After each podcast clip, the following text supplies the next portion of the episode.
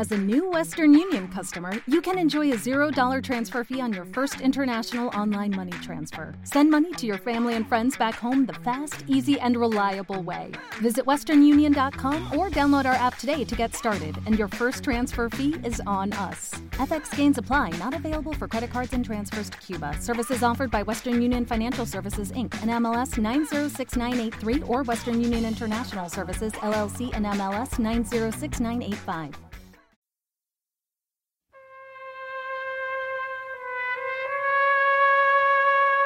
Buenas noches. Les habla Michael Corleone. Hoyla en la teoría de la mente. Vamos a hablar sobre la victimización y cómo esta sensación de estar atrapado en circunstancias fuera de nuestro control puede afectar nuestras vidas y nuestra salud mental. En mi vida reaccioné a amenazas y traiciones de una manera que reflejaba un sentimiento de estar siendo victimizado. Exploraremos cómo cambiar nuestras narrativas internas para empoderarnos. En palabras de mi padre, Don Vito Corleone.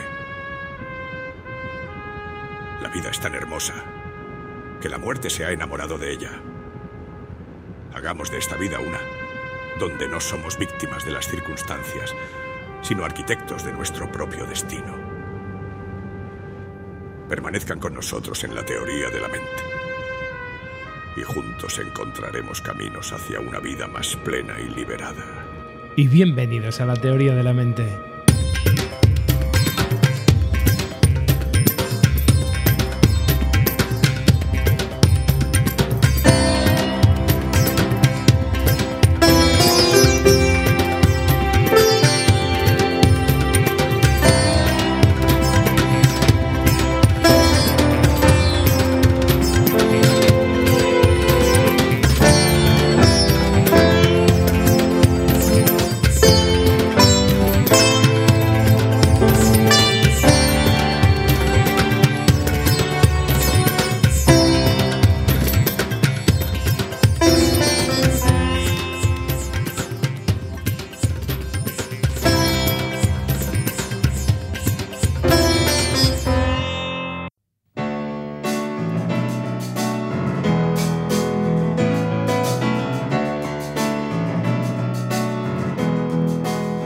Bienvenidos aquí a la teoría de la mente en este programa que ya sabes cuida de ti, cuida de tu salud mental.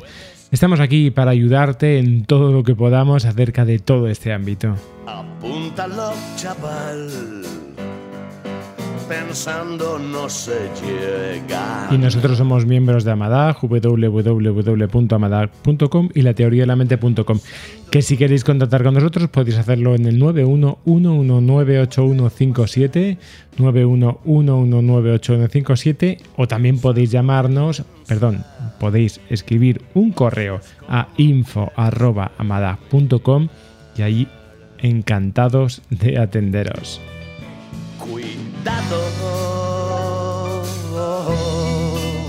Si queréis también apuntaros a los proyectos que llevamos ya desde hace tiempo, tenemos una app que se llama La Teoría de la Mente que podéis descargaros tanto en iOS como en Android y que ya sabéis es gratuita y solamente tenéis que poner en el buscador de Google o en el buscador de Apple del Apple Store, pues la teoría de la mente, estamos ahí nosotros. Tenemos contenidos como este que estáis mirando ahora, pero también tenemos vídeos, tenemos, bueno, de todo tenemos.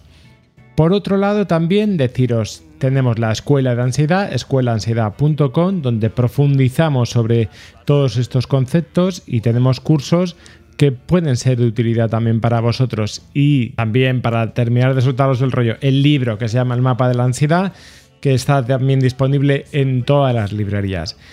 Esta vez, que ya sabéis que estábamos hace como unos cuantos programas, tres, cuatro, me parece que hablamos sobre esos diálogos internos que no nos benefician en absoluto. Bueno, pues seguimos con estos diálogos que nos dificultan nuestra relación con nosotros mismos y con nuestro entorno. Nos habíamos dejado dos en el tintero, repasando, habíamos hablado de la catastrofización, la anticipación y las imposiciones eh, nocivas que nos ponemos a nosotros mismos. Hoy le toca el turno a dos tipos de diálogos. Bueno, en realidad a uno porque ya sabéis que al final me enrollo la victimización y la polarización. Hoy vamos con la victimización. Vamos a tratar con mucho cuidado para mí estos dos tipos de diálogos porque nos puede llevar a muchos equívocos, pero vais a ver, vais a ver cómo influyen de una manera muy clara nuestra relación con el mundo y con nosotros mismos. Así que nada, vamos allá. Acompañados en este recorrido por estos dos diálogos, que por cierto, que hay más, pero que decidimos de momento coger estos cinco.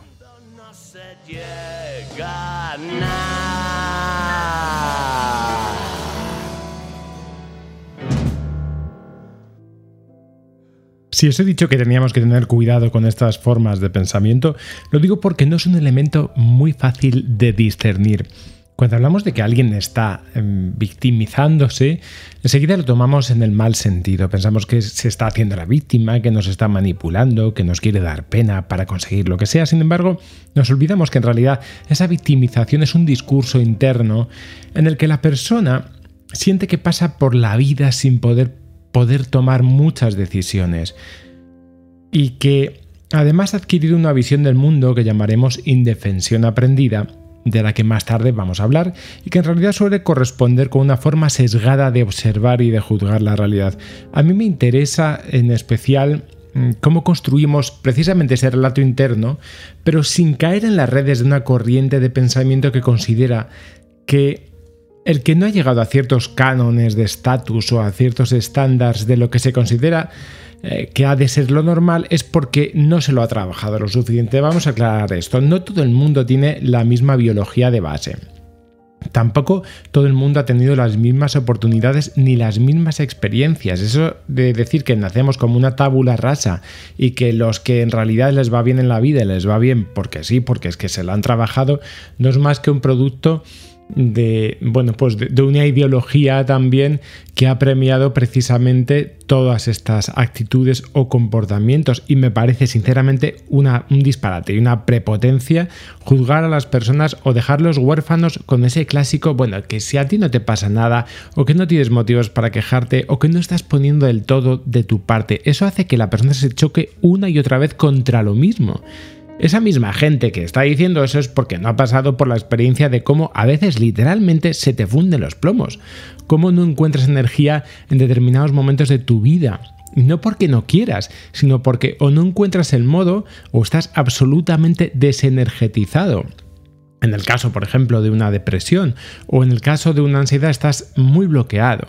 Me niego a pensar que la gente quiera estar mal o se sienta cómoda en el malestar. La gente a veces em, está ahí porque no encuentra otra manera de estar. Porque no ha adquirido los recursos o porque, bueno, no tiene suficientemente andamiaje en algunas ocasiones. Eh, claro que va a poner de su parte y que puede poner de su parte, pero vamos a ver, por ejemplo, ¿creéis que al gamberro de clase le encanta sacar malas notas? Pues no, todos los niños quieren tener esa experiencia de ser buenos, de aportar o de crecer. Son como las plantas muchas veces que están buscando el sol y a veces en esa búsqueda se tienen que retorcer. A nadie le apetece ser ese eh, que saca malas notas. No, no, no tiene nada que ver con llamar la atención, sino que en realidad son las formas que encontramos de poder solucionar determinados conflictos en nuestra vida. Para entender la victimización, Primero deberíamos explorar el origen del término víctima.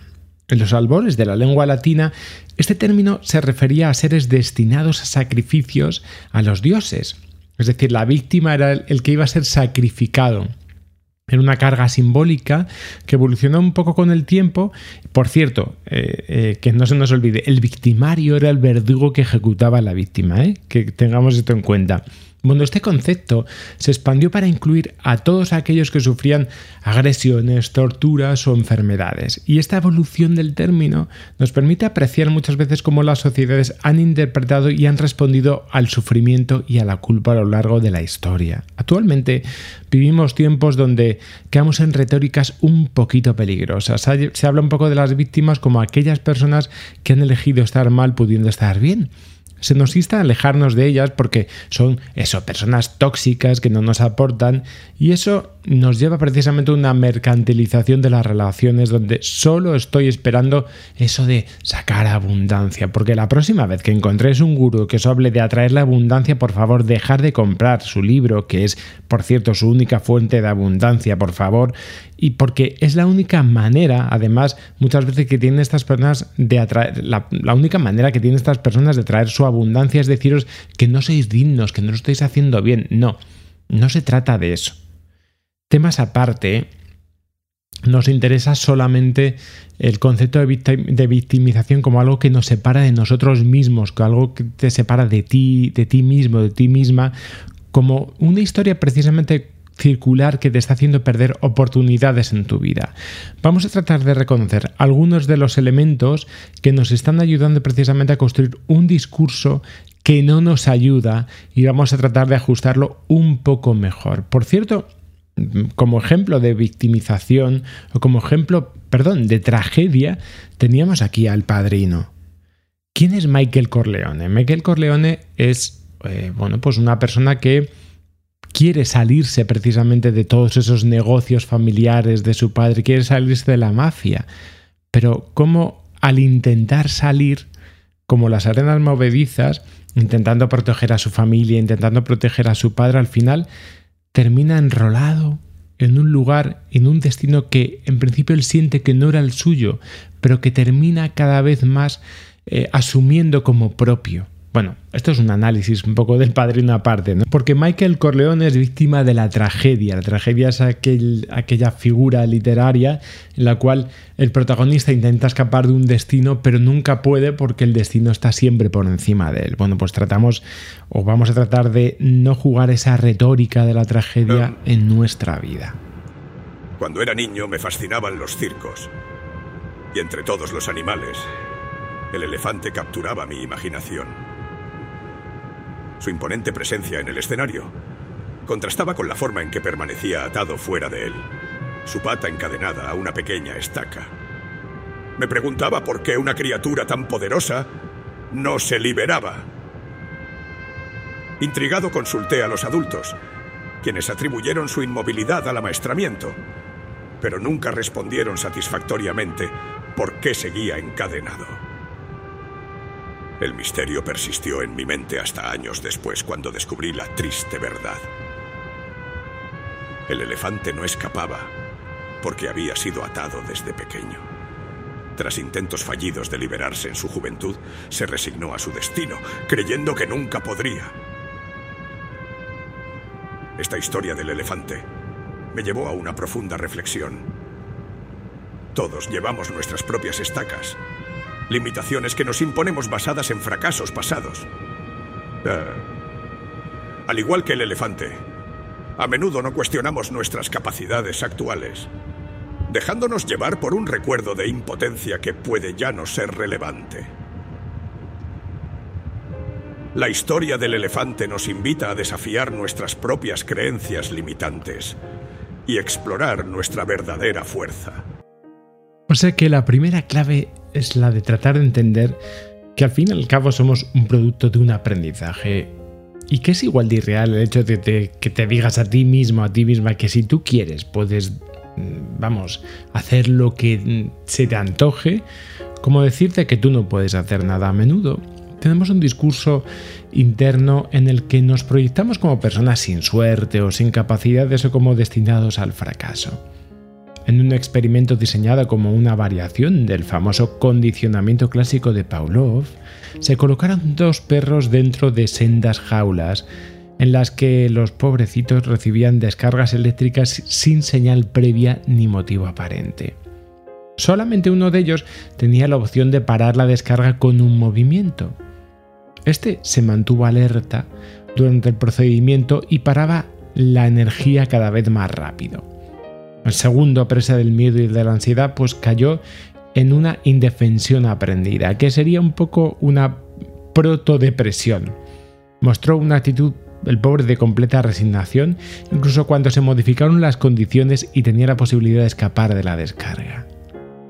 Había creído que él no podía hacer nada. Y a veces algunas experiencias que hemos tenido en nuestra vida pueden darnos esa lectura porque a lo mejor es verdad que no podíamos hacer nada en ese momento y en ese lugar. Pero otra cosa es que lo generalicemos a la experiencia humana completa. Seligman comenzó a darle forma a esta teoría de la indefensión aprendida y atribuía este comportamiento a un aprendizaje que habían interiorizado en los perros durante la primera parte del experimento, que el dolor ocurría pues eso, por azar. Y además, y esta era la diferencia con el primero, era inevitable, ya que escapar de él no dependía de sus recursos, es decir, que no existía una contingencia entre sus acciones y el resultado. Para el animal, el daño se había tornado ineludible y por lo tanto se resignó a sufrirlo. Bueno, vamos con la chicha. ¿Qué nos puede ayudar con esto? Pues os diría que en primer lugar, una práctica muy interesante que yo os plantearía sería la de escribir. Quizá sea uno de los ejercicios que más nos pueden ayudar precisamente a tomar conciencia. Cuando le pregunto a alguien que qué tal ha ido su semana, pues me suelo responder que, bueno, lo que ha sucedido los dos días anteriores, pero ignoran que han pasado por situaciones muy diversas que no han tenido que ver con ese sentimiento monolítico con el que se pueden contar las cosas, como que viven la realidad con solamente una emoción plana, o tienen esa impresión de que siempre es más de lo mismo. Pues una cosa es la impresión y otra cosa son los hechos. ¿Y por qué nos ayuda esto de escribir? No es que quiera hacer los escritores en sí, pero sí que os puedo hablar de, de las bondades de esta práctica. Primero porque nos ayuda a separar los hechos y las percepciones. Al escribir muchas personas mejoran porque empiezan a escribir los hechos tal y como ocurren y porque se despojan de las gafas del juicio y de la emoción. Y entienden que están pasando por multitud de estados, no solamente por uno, que es en el que se encuentran en esa historia, como decíamos, monolítica. Hola. ¿Qué haces aquí? Es mi día libre. Por favor, Rob. ¿Aún me quieres?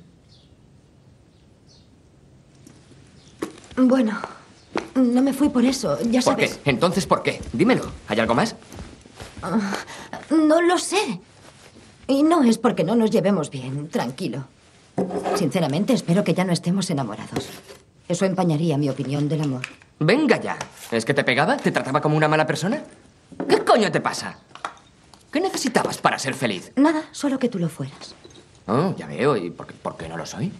Porque Eres el mismo de siempre. Y yo no. Por otro lado, el poder llevar precisamente un diario, como nos decía Marco Aurelio, decía, todo lo que escuchamos es una opinión, no un hecho. Todo lo que vemos es una perspectiva, no la verdad. Un diario de hechos es tu aliado para ver más allá de tu subjetividad y poder encontrar patrones que podrían estar manteniéndote en ese papel, en ese locus de control interno. ¿De qué hablamos con el locus de control interno? Pues diríamos que algunas personas tienden a considerar que aquellas cosas que les salen bien tienen que ver con algo externo a ellos, tienen que ver con algo que es eh, inestable en el tiempo, bueno, que como que las cosas han sido un poco por chiripa, por suerte y porque ese día, no sé, eh, eh, se habían cruzado dos cometas. En cambio, eh, cuando quieren explicar sus fracasos, lo atribuyen a cuestiones mucho más estables, es decir, que tienen que ver con algo regular en su vida, con algo que no es casual, sino que es algo que tiene que ver con, con ellos mismos, con algo interno además. Entonces, fijaros cómo tendemos a ver eh, las cosas muy diferentes según consideramos que algo es un éxito o un fracaso en ese locus de control interno que, por cierto, está muy presente en aquellos trastornos de ámbito depresivo y también dentro de muchos patrones de ansiedad. Por otro lado, parece ser que el poder escribir sí que produce una reducción del pensamiento catastrófico y a esto lo podemos hermanar con el anterior eh, podcast, porque al enfocarnos en los hechos, pues reducimos la tendencia a magnificar los problemas y a liberarnos de la prisión de ese pensamiento catastrófico. Podría ser también incluso dentro de terapia una herramienta para la discusión terapéutica. En palabras de Jung, nos decía, hasta que no hagas consciente lo inconsciente, esto dirigirá tu vida y tú lo llamarás destino.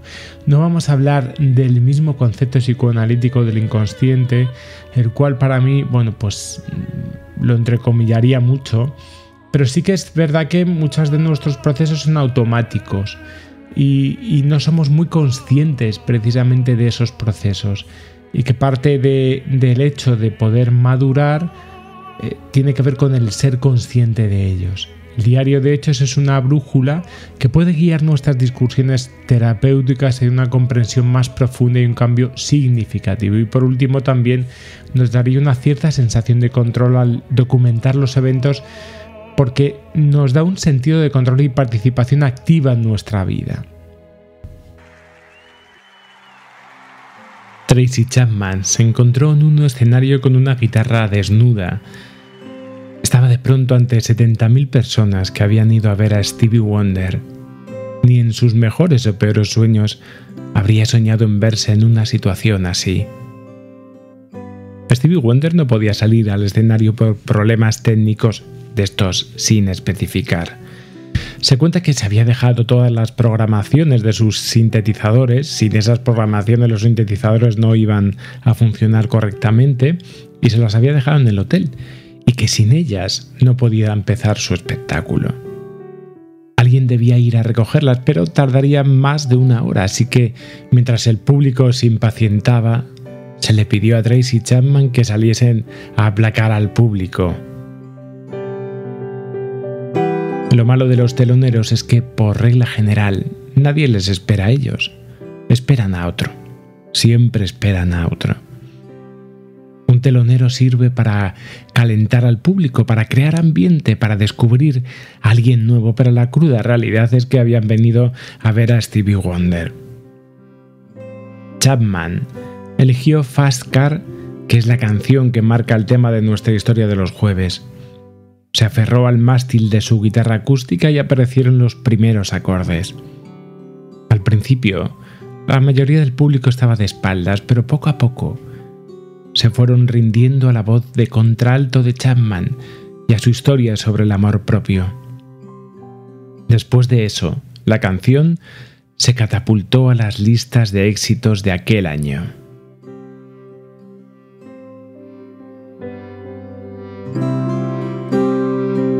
Pascar cuenta la historia de una mujer pobre, atrapada, que quiere salir de una vida sin futuro, de una relación torcida, de un barrio desesperanzado. Quiere coger el coche más rápido e irse de allí sin levantar el pie del acelerador.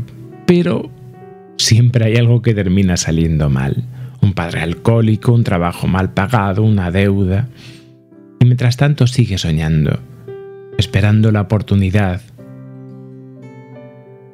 pero la oportunidad no le espera a ella. Así que siempre hay algo que le hace volver al principio. En cierta ocasión el poeta Albert Souza escribió, Por largo tiempo parecía para mí que la vida estaba a punto de comenzar. La vida esa, la de verdad. Pero siempre había un obstáculo en el camino. Algo que resolver primero, algún asunto sin terminar. Tiempo por pasar, una deuda, que pagar, entonces la vida comenzaría. Hasta que me di cuenta de que esos obstáculos eran mi vida. Plantear nuestra existencia con ansiedad, por ejemplo, como un paréntesis vital mientras rezamos por su desaparición, imaginando que solo vale la vida que nos espera después, es no haber entendido nada. No hay sol sin sombra, y es que hay veces que es inevitable conocer la noche. A veces cometemos el error de esperar a que todo esté bien para empezar a hacer las cosas que queremos hacer. Esperar a dejar de tener miedo, a tener mejor suerte, a que un cambio nos favorezca y sin embargo, mientras soñamos con ese coche que nos permita alejarnos, dejamos de hacer aquellas cosas que nos permitirían mejorar. Es impresionante la cantidad de tiempo que dedicamos a lamentar la situación en la que estamos y en comparación el poco tiempo que dedicamos a tratar de mejorar. Deja de esperar a que venga otro. Eres lo mejor que tienes y que tendrás. Puede que si te empiezas a mover, a veces harás cosas que no tendrán mucho sentido al principio, pero es posible que con el paso del tiempo quizá entiendas por qué las has hecho. Procura tener paciencia y cuando se te agote la paciencia, que lo hará, lee un libro, un buen libro, o cocina una buena comida y vuelve a empezar. Así que sostén la mirada, respira, porque nunca antes, como ahora, había sido este el mejor momento. Buena suerte. ¿Qué tal es ese líder? ¿Será un problema? No, ninguno. No te preocupes.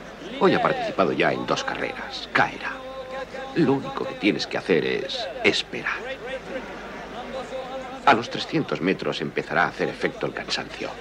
No tendrás ningún problema con él.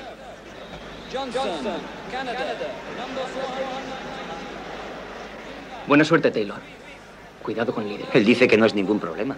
Lidl quiere demostrar algo, algo personal. Y eso no puede comprenderlo ningún entrenador. Otro elemento es cómo definimos nuestras metas y cómo establecemos nuestros objetivos. Y aquí a veces somos muy malos. A menudo parte del sistema, parte de lo que nos hace creer en esa sensación de destino manifiesto es que estamos fallando en esto. En que no somos capaces de enfocar, de dar una dirección hacia nuestros objetivos. ¿Y qué cosas nos podrían ayudar? Lo primero está claro es un establecimiento de metas realistas. Porque es importante trabajar con la persona para definir las metas que sean alcanzables y realistas, porque si no es una continua fuente de frustración. Y además deben ser metas definidas. Nada de ser feliz, de salir de esto. Si no, nos va a pasar como la canción de Chapman, ¿no? Parece que queremos siempre irnos a algún sitio, pero al final siempre hay algo que nos retiene. Las metas tendrían que ser algo lo suficientemente desafiantes, acortadas, como para ser estimulantes, pero no tan difíciles que parezcan inalcanzables.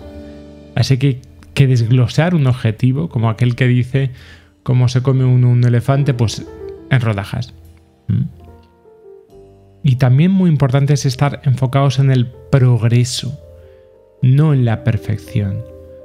Hay que animar a la persona a enfocarse precisamente en esto, a celebrar cada pequeño logro, porque lo que nos interesa es saber que podemos aprender.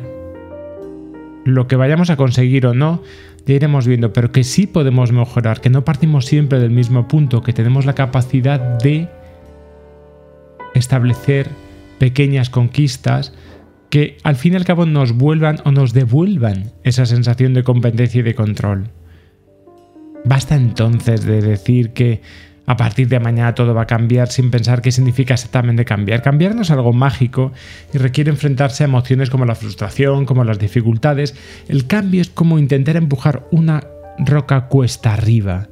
Según una teoría, la teoría del campo de Levin, tienes una fuerza, que es tu deseo del cambio que está empujando esa roca hacia arriba, pero al mismo tiempo hay otras fuerzas, como la resistencia al cambio que empuja la roca hacia abajo. Y hay que tener en cuenta que no es algo tan fácil como no, si tú quieres puedes, no. Tenemos que ver que hay otras fuerzas que están operando como esta resistencia al cambio, porque no es fácil, porque el cambio también nos supone que aparezcan otros elementos en nuestra vida. Imagínate, quieres aprender inglés, pero tienes que saber que todas las horas que estás dedicando al inglés, que son de 5 a 6, eh, es tiempo que no tienes para estar con tus amigos. Tienes que no solamente ir hacia un objetivo, sino también tratar de entender que tienes que aplazar otros objetivos.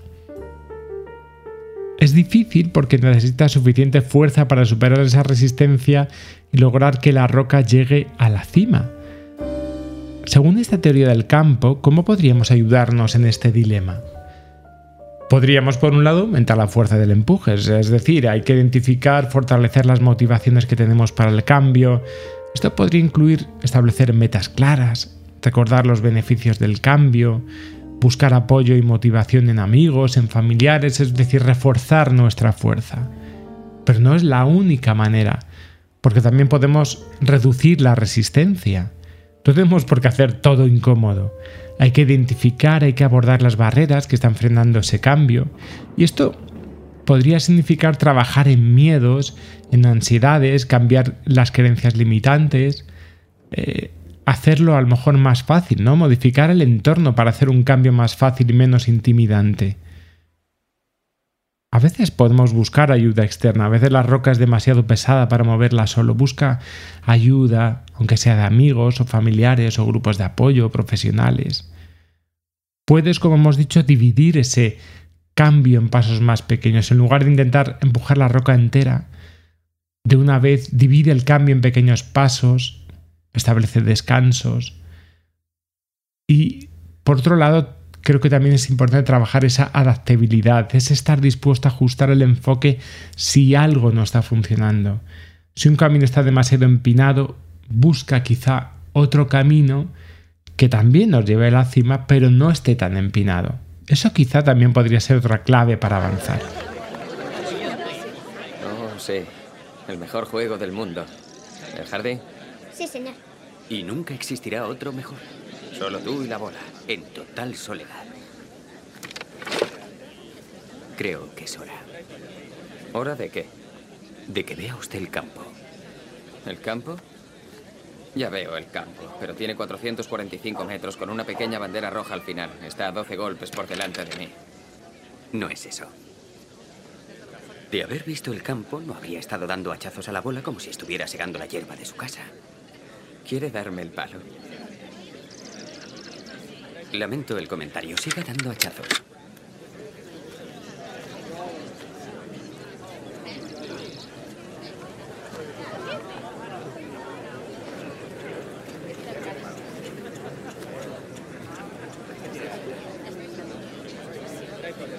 De acuerdo. ¿Qué es el campo? Fíjese en Bobby Jones. Ahora daré un golpe maestro.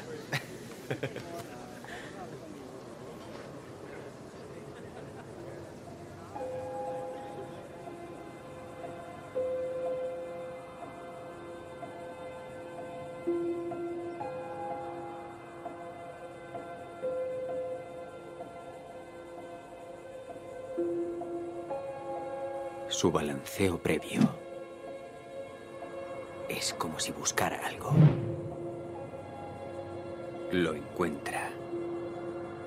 Se asegura de estar justo en el centro.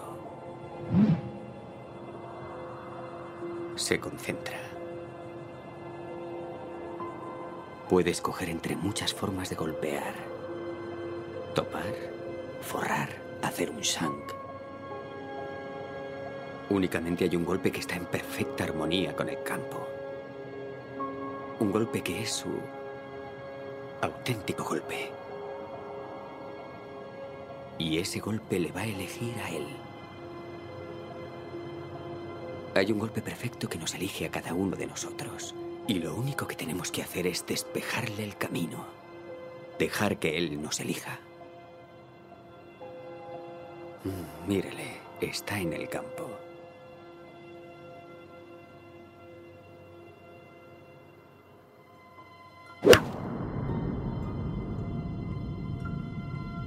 ¿Ve esa bandera? Es un dragón al que tiene que matar.